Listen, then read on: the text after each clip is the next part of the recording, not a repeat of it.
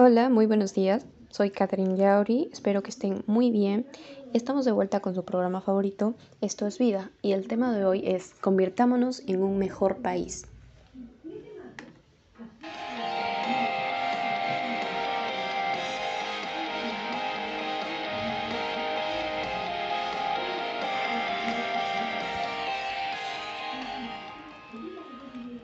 Empezaremos con matemática. El siguiente tema es afirmaciones de la contaminación del aire y daremos a conocer diámetros de partículas contaminantes, el porcentaje de muertes de diversas enfermedades y el efecto de la contaminación de basura. Las partículas más contaminantes son la PM10, que puede alojarse profundamente en tus pulmones, PM2.5, que puede y atraviesa el pulmón y entra al sistema sanguíneo, y el ozono, que irrita los pulmones, la garganta.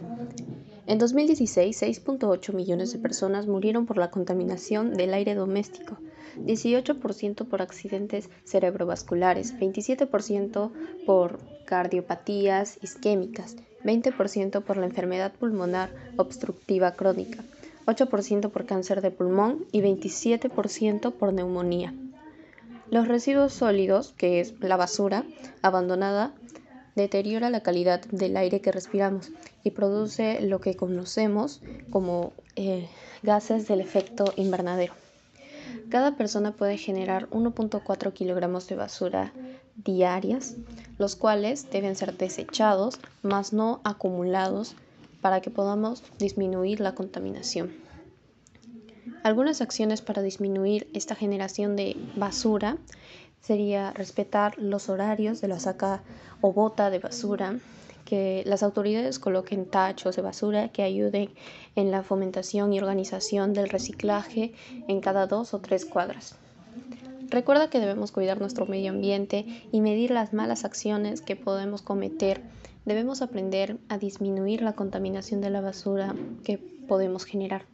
Y así concluye este tema. Sigamos. Este siguiente tema es gases que contaminan nuestro aire.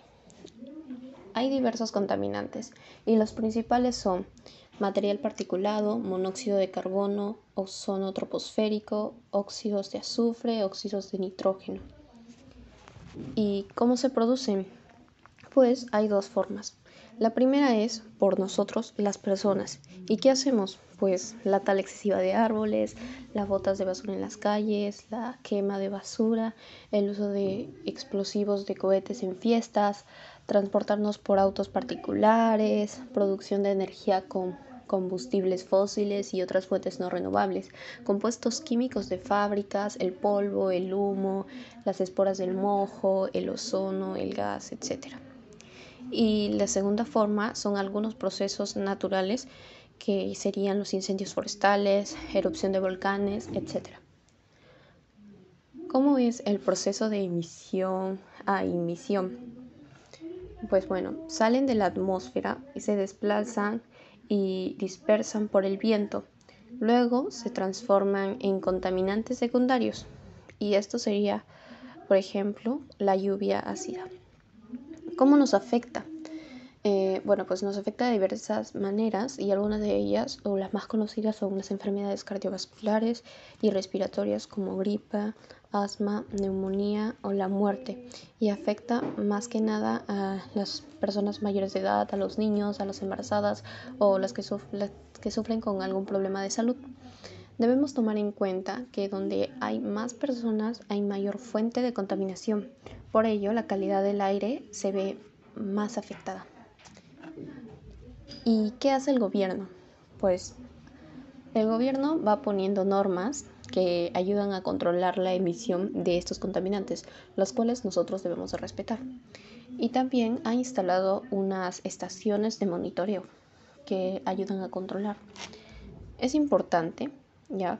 Porque al cuidarlo a él, que es a nuestro planeta, nos cuidamos también a nosotros y a los demás por ser el lugar donde vivimos. Entonces debemos siempre tomarlo muy en cuenta. Algunas acciones que podemos tomar son informarnos de cómo es la calidad del aire donde vivimos, convertirnos en un consumidor sostenible y modificar los hábitos alimenticios.